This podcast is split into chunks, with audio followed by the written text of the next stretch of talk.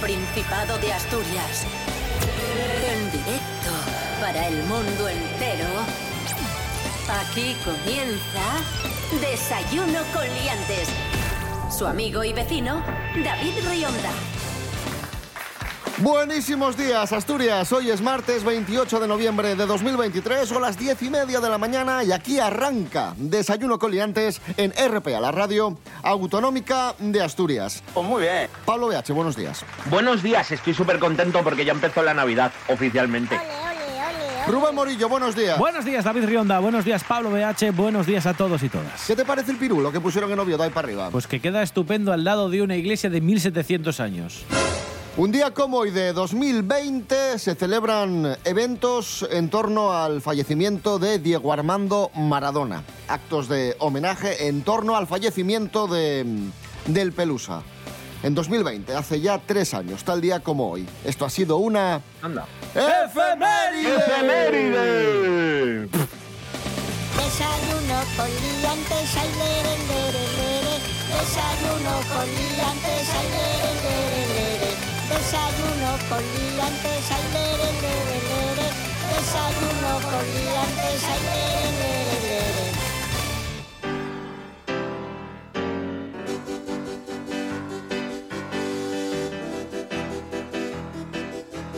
Tenemos datos del Instituto Nacional de Estadística. Atención, nombres más frecuentes para los recién nacidos en Asturias. Vamos allá, a ver. Eh, Vamos allá. David, No, eh, BH, no, no, Rubén. No. tampoco. ¡Cállese! Martín para niños, Sofía para niñas.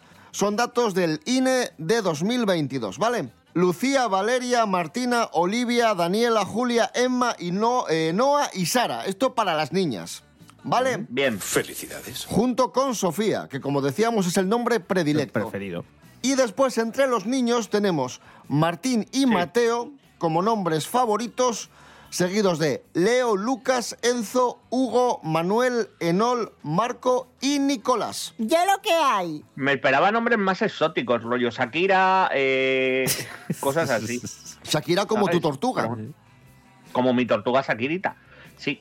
Que, que guay, son nombres muy chulos, la verdad, y, y clásicos y, y de toda la vida. A ver, me falta también Pelayo, Pelayo guay, Rodrigo, ¿sabes? Eh, Urraca para niña, Urra- así como- Urraca, ¿Qué dices? Urraca primera de León. Ya, pero Que no sí, sé, tío, es un es- poco... uf, ¿no? Pero bueno, en Asturias- Bueno, eh, ¿cómo se llama? Yo qué sé. Covadonga. también, Mm. también. En el conjunto del país, los nombres más frecuentes son Lucía, Sofía, Martina, Valeria, María, Julia, Paula, Emma, Olivia y Daniela. Mm. O sea, siguiendo un poco la tónica Sí. de Asturias. Igual en otro orden, pero Sí. sí, parecido, ¿no?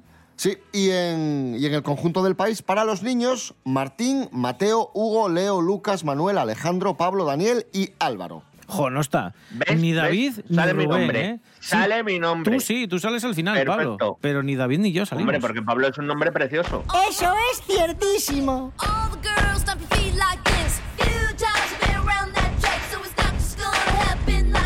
Bueno, ya sabemos los nombres eh, favoritos en, en Asturias, nombres predilectos para niños y niñas, datos del año pasado, datos del INE.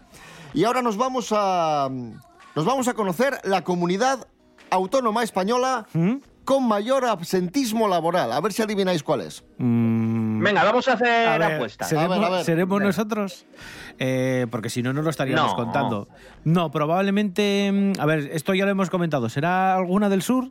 ¿Alguna comunidad, alguna No. provincia del sur de España? Yo siguiendo con mi odio hacia Cantabria, voy a decir, por sorpresa, voy a decir que Cantabria. Nadie quiere trabajar en Mm, Cantabria. ¿Quién se ha acercado más? Caliente, caliente, Pablo BH. Euskadi es la ¿Ves? comunidad española con Uy, mayor Euskadi. absentismo laboral. Sí, como os lo cuento. Bueno, como os lo cuento yo, no. Como nos lo cuenta Natalí García. Buenos días, Natalí. Liantes, muy buenos días. El País Vasco ha sido la comunidad autónoma que ha registrado un mayor absentismo laboral en el segundo trimestre del 2023, con un total del 8,6% de las horas pactadas, lo que serían dos décimas más que el mismo periodo de 2022, seguida de Canarias, Cantabria y Galicia. Sin embargo, los menores niveles de absentismo se han localizado en Baleares, La Rioja, Madrid y Andalucía por este orden. Así se desprende del último informe de Randstad Research sobre absentismo laboral, en el que se especifica que en el caso de absentismo debido a bajas médicas, País Vasco, Canarias y Galicia cuentan con los mayores niveles de absentismo por incapacidad temporal. Y de nuevo en Baleares, La Rioja y Madrid se registraron los niveles más bajos.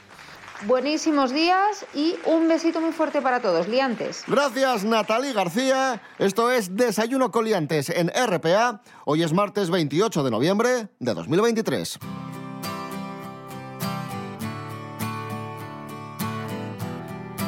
Desayuno con liantes. Síguenos en las redes sociales. En Facebook Desayuno con liantes y en Instagram arroba Desayuno con liantes. Decía Pablo BH al principio del programa en la presentación que oficialmente ha llegado la Navidad. ¿Qué es lo que marca la llegada de la Navidad? ¿El alumbrado navideño de las ciudades? No, No. no, no. Frío, frío. Dilo tú, Pablo BH, ¿qué es lo que marca la llegada de la Navidad?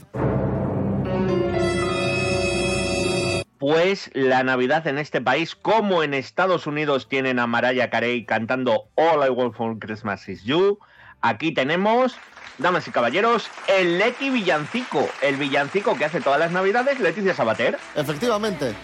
Ahí está el de este año. Esta Navidad me comeré un pibón comeré un pibón y no lloraré, y no lloraré por ti, mi amor. Feliz rosa con un un te amo. Es una adaptación en español de la letra de Gra- gracias, Christmas gracias por... con Leti, con Leti Muy bien, Sabater. sí. Claro. Eh, tengo que decir una cosa, y que va a parecer como que le estoy echando un, un capote a, a Leticia, pero probablemente sea la mejor producción que yo he escuchado de Leticia Sabater, porque las demás son, son un desastre. Esta más o menos está medio afinado. Otra cosa es que sea una horterada y que, bueno, en fin, lo que queráis. Pero suena bastante bien. También te digo, La también te producción digo está que bien. versionando a Guam, Ya. mm, mal lo tienes que hacer. Bueno, un aplauso para Leti Sabater y su regreso. ¡Bravo! Ful- Fulgurante. Fantástica. Bien, noticia viral. Atención, esta os va a encantar. Encuentra un libro en casa ¿Mm? y lo devuelve a la biblioteca. Dices tú, bueno, vale. Jo, buen Vale. ciudadano. Sí, claro. Sí, claro. 45 años después. Mm, feliz Vaya. Navidad. ¿Y, y- y cuánto tuvo que pagar de multa? Porque eso... Lorena Rendueles, buenos días. Buenos días, liantes. ¿A quién no se le ha olvidado alguna vez devolver un libro que nos han prestado después de leerlo o incluso nosotros mismos hacerlo después de un tiempo por dejadez o por olvido? Pues esto le ocurrió a una mujer en Inglaterra y no tendría nada de especial si no fuera porque lo hizo 45 años más tarde a su biblioteca local. El libro en concreto del Señor de los Anillos lo sacó en 1978 y tenía un plazo de devolución de tres semanas, que obviamente olvidó por completo. De hecho, estaba perdido por su casa y apareció al hacer una limpieza a fondo. La trabajadora de la biblioteca contó que la mujer se disculpó con timidez por el retraso diciendo que llegaba un poco tarde y vio asombrada la fecha, ya que por aquel entonces ella misma estaba en la escuela de primaria. La empleada le comentó que había hecho muy bien en devolverlo, ya que desde el año 2019 se eliminaron las sanciones económicas por este motivo. No quiero yo ni pensar, de no ser así, por cuánto le habría salido a la mujer la lectura del Señor de los Anillos. También hay quien la supera, como el caso de un hombre estadounidense que devolvió un libro con 75 años de retraso. Así que ya sabéis, revisad vuestras estanterías, por si acaso. Hasta la próxima, liantes. Gracias, Lorena Rendueles. Noticia musical, atención. A ver. Mark Knopfler, la leyenda de los Dire Straits, el líder de Dire Straits, vende 100... Hace una versión con Leticia Sabater... Ah, vale, no. no. Vende 120 guitarras de su colección. Lo recaudado, que será aproximadamente 500.000 euros, eh, una cuarta parte de lo recaudado se destinará a organizaciones eh, benéficas. 120 guitarras que se van a subastar el próximo 31 de enero en Londres y cuyos beneficios, como decimos, irán a organizaciones benéficas. Pues muy bien. Así que bien, Mark. Muy bien, muy bien, Marc. Muy bien. Bien, Mark, bien. ¡Qué guapísimo! Escuchamos a Mark Knopfler, What It Is. Drinking dens are spilling out and staggering in a square. There's lads and lasses falling about and a crackling in the air. Down around the dungeon doors, the shelters and the queues. Everybody's looking for somebody's arms to fall into. It's what it is. What it is now. Here's frost on the graves and the monuments, but the taverns are warm in town. People curse the government shovel hard food down. Lights are out in City Hall, the castle and the keep. Moon shines down upon it all, the legless and the sleepless. Cold on the toll gate with the wagons creeping through. Cold on the toll gate, God knows what I can do. It's what it is. It's what it is now. The Gavison sleeps in the citadel with the ghosts and the ancient stones. High on the parapet, a Scottish piper stands alone.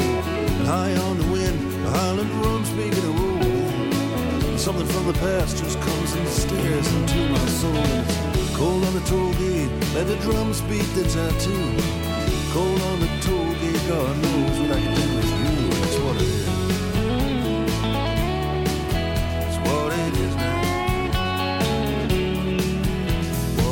Hablamos ahora de bocadillos. Mm, el qué rico. bocadillo. ¡Bien! El bocadillo Por fin hago el sigue. programa, ¿qué puedo opinar? El bocadillo, el rey de la merienda. Noticia de nuestros compañeros de TPA Noticias. El bocadillo sigue siendo la merienda predilecta de los niños españoles. Un 49% sigue merendando bocadillo.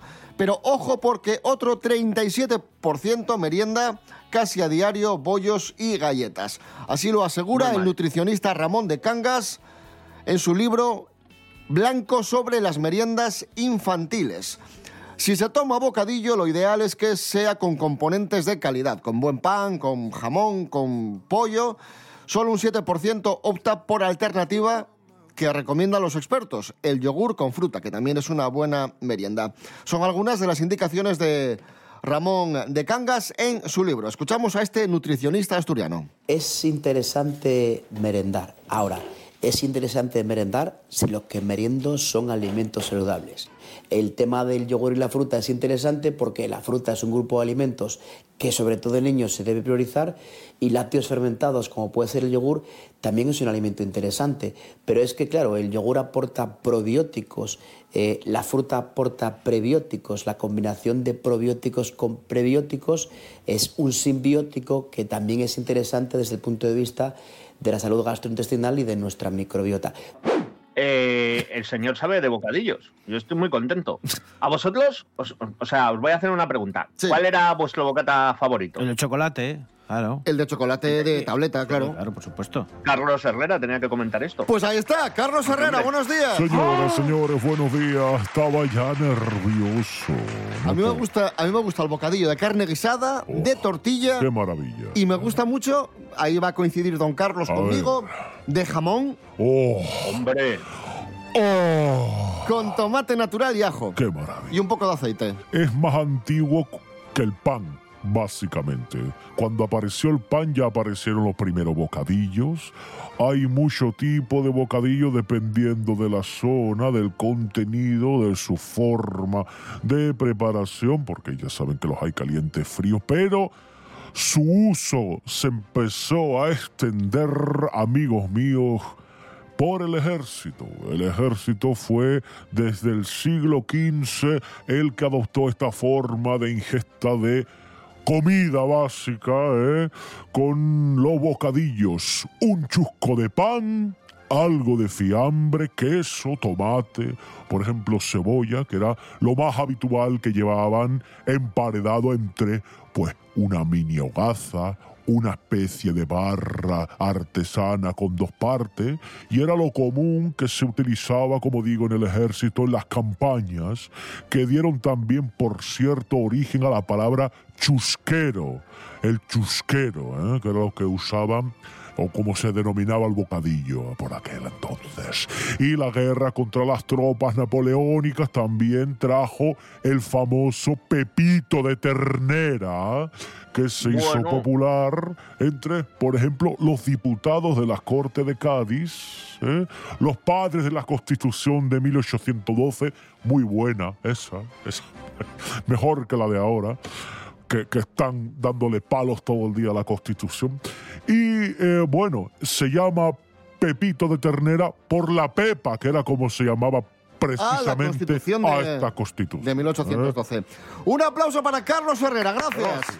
Gracias, amigo. Hemos aprendido un montón. Les he Gracias, formado porque son ustedes. Cállese, Pablo.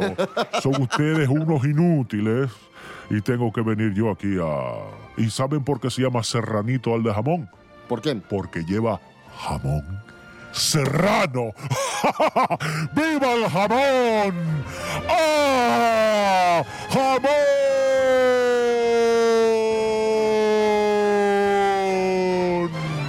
Por favor, seguridad.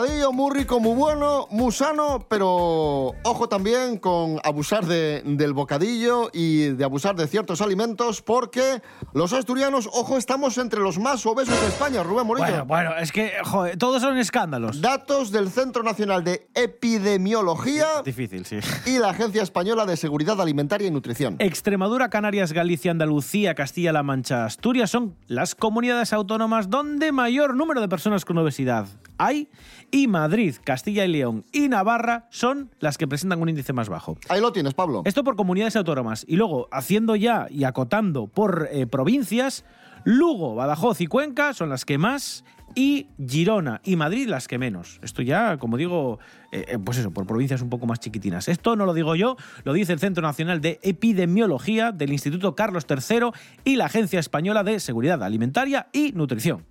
¡Pum! Ya está. Un buen puchero de estos que hacéis por allí, unas faves, Claro. un cachopo, el arroz con leche. el- bueno, me estoy pareciendo a Carlos Herrera. O, o el queso. No, no. O el queso, Pablo. Que, es, que es verdad que lo dijo Ay, antes el experto en nutrias, que es importante. Y hablando de queso, ojo porque tenemos nueva colaboradora en Desayuno Coliante, se llama Valentina Meca, es una italiana Meca. enamorada. Meca, sí, es, Ah. una, es una italiana que se apellida Meca, ojo, Qué curioso. enamorada de Asturias y en su primera intervención nos va a comparar los quesos asturianos con los quesos italianos. Valentina Meca, muy buenas. Buenos días a ti, David. Bueno, vamos a ver. Los italianos ni imaginan la cantidad y la calidad de los quesos que pueden haber en España y en Asturias ni te cuento. Aquí en Italia también tenemos quesos, muchos quesos y muy sabrosos, pero leí por ahí que en Asturias se produce la mayor variedad de quesos en Europa. Para comparar unos quesos que podrían resultar similares a nivel de sabor, lo primero que me surge es el cabrales y el gorgonzola. Lo que pasa es que yo creo que el gorgonzola es un poco más suave, más cremoso, un poco más dulce también y se elabora de manera diferente. ¿Cuál es el mejor? Bueno, es un poco cuando te preguntan a qué quiere más, si a tu mamá o tu papá, y yo contestaría a mi mamá de adopción, a Mamá Asturias, y de hecho ahora mismo daría todo mi reino por unos escalopines cabrales. Bueno, eso es todo. Gracias Valentina Meca. Vamos ahora con música asturiana. Actitud Ganadora es el último álbum del grupo asturiano Tigre y Diamante. Mantienen su estilo como ellos mismos han contado a nuestros compañeros de TPA. Escuchamos a John Álvarez, la voz de Tigre y Diamante, y Coque Macaja, batería y también voz. Siempre tuvimos esa actitud punk desde que éramos dos, siempre, siempre mantuvimos y sigue manteniéndose esa esencia. ¿no? Incluso a lo mejor ahora podríamos hablar un poco más post-punk, a lo mejor lleva un rollo un poco más ochentas en alguna canción, ¿no? Siempre nos ha gustado la música de los 90. Cuando hablamos de la música de los 90 hablamos de, pues, de guitarras, guitarras muy crudas, eh, pues, tipo Pixies, tipo Dinosaur Jr. Entonces todo eso, en cierta moda, eh, tratamos de llevarlo también a nuestra música, ¿no? Sí, es verdad que en este disco hay alguna letra un poco más, que a lo mejor choca un poco más, que una letra así como un poco más, no tan gamberra a lo mejor, o tan... Sí hay una evolución, pero bueno, al final todos eh, maduramos. Claro, Co, que lo hablábamos antes, nos hacemos mayores, ¿no? Sí, sí. Estamos ya muy cascados, ¿eh? muy usados, muy usados, muy usados. Van a presentar el disco el próximo día 30 en la sala Tizón de Gijón en un concierto para el que anuncian sorpresas. Escuchamos a Tigre y Diamante, actitud ganadora y vamos a brindar este fuerte aplauso a Pablo BH. Gracias. Bien, gracias a vosotros. Hoy especial de comida, Leticia Sabater, ¿qué más se puede pedir? Pues nada, muchas gracias, gente. Pasad buena semana.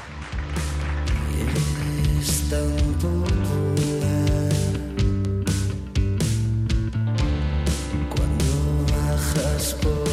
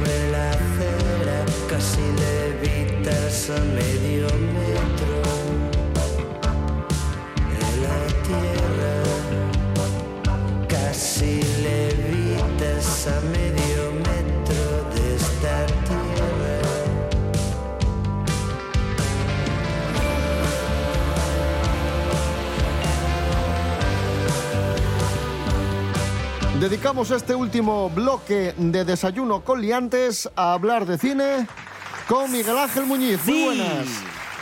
Hola Miguel Ángel, muy buenas. Buenas, buenas. ¿Qué pasa? ¿Te despistó mis...? Sí. Bueno, Miguel Ángel, hoy se cumplen eh, 13 años del fallecimiento del actor canadiense Leslie Nielsen. Para los que no suene por el nombre, este señor de pelo blanco tan simpático que hizo las pelis de Agárralo como puedas, que salía en Aterriza como puedas y que hizo un montón de, de películas eh, divertidas. Que es muy curioso su caso, Miguel Ángel, porque comenzó siendo un actor serio y prácticamente un, un galán con mucha proyección en Hollywood. Fue secundario en muchas series de televisión también, pero hubo un momento en su carrera en el que pega un viraje total y se pasa de, de la drama a, a la comedia, y además a la comedia más, más pura. Yo creo que no, no llegó a ser tampoco una estrella antes de que lleguen los 70 y, y ya esté con eso de... Pero yo creo que es de los 70, ¿no? Aterriza como puedas. 79, sí. 79, claro, justo al final de tal. Pero realmente él, a ver, no sé exactamente cuándo empieza, pero yo ya... Hay películas de él ya en los 50. Estoy leyendo aquí, Miguel Ángel, perdona, eh, él debutó como actor en el Actors Studio, Mm. coincidió con Marlon Brando, entre, entre otros, y comienza su carrera en el, en el cine con, con películas eso, películas serias. Claro. Pero no termina lo que tú dices, de consolidarse como estrella y se convierte en estrella justo con la comedia. Sí, ya te digo, yo recuerdo que ah, estaba en películas que ya son como clásicos, ¿no? Por ejemplo, Planeta Prohibido, que es del 56, que es una película de ciencia ficción bastante seria y él hace un papel, pues un capitán de una nave y tal, bastante serio, bastante seco y tal. Look at the color of that sky. Yeah, but I'll still take blue. I don't know. I think a man could get used to this. Grow to love it. Bosun. Aye, sir. You can assemble a tractor. Aye, sir. Better check the command mic, Skipper.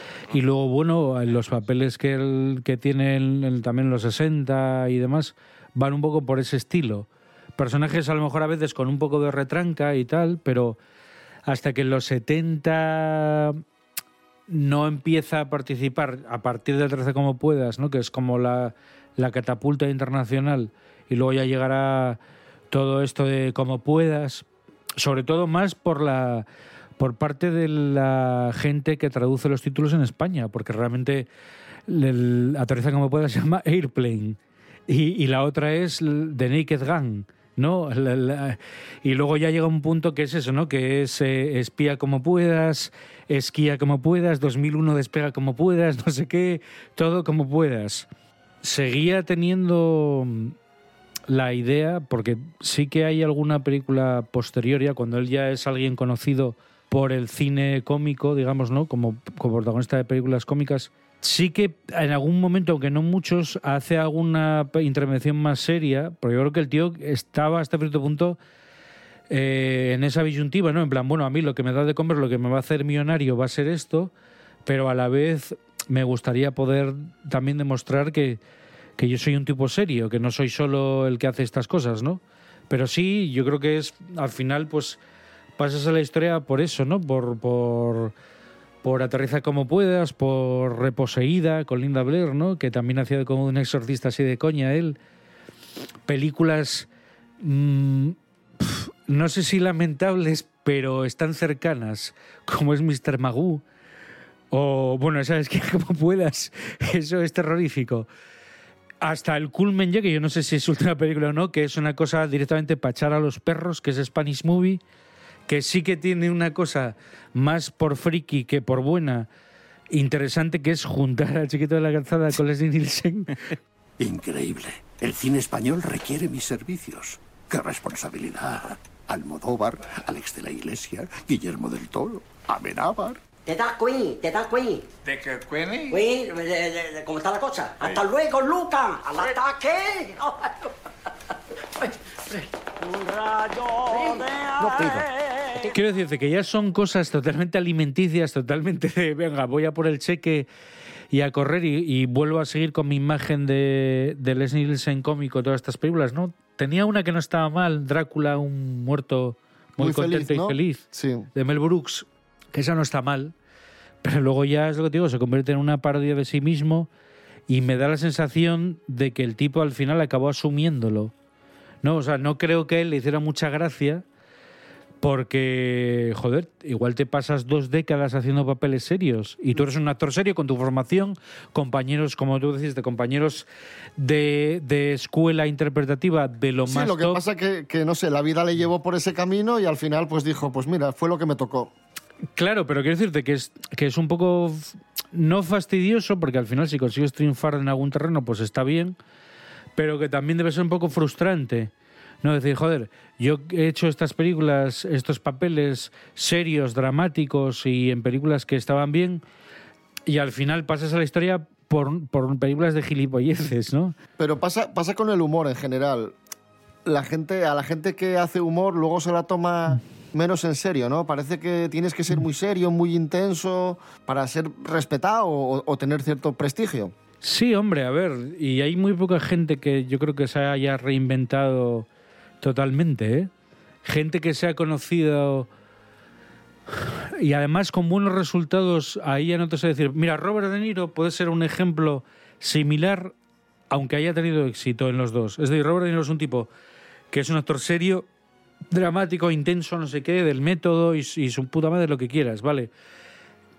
Pero en los últimos años, a partir de los años 90, el tipo empieza a hacer cada vez más comedia. Y las primeras películas se pueden salvar porque, bueno, no están mal y es un cambio respecto a lo que tú estás acostumbrado de ver de a, Robert, a ver a Robert De Niro hacer, ¿no? Entonces, eso no está mal. Es decir, yo no, no me imagino a cualquiera de esta gente que se dicen cómicos y que han hecho películas, no me imagino que sean capaces de hacer un papel que se disocie completamente de, de su imagen en ese sentido. No, la imagen que tienen construida es muy fuerte. Sin embargo, tienes a Jim Carrey que es capaz de hacer La Máscara o Ace Ventura y luego hace de Majestic y es otro actor. Sí, sí, sí. Es otro actor. Pero eso está al alcance de muy pocos, ¿eh? Y ya te digo, aquí lo normal es lo contrario, por desgracia.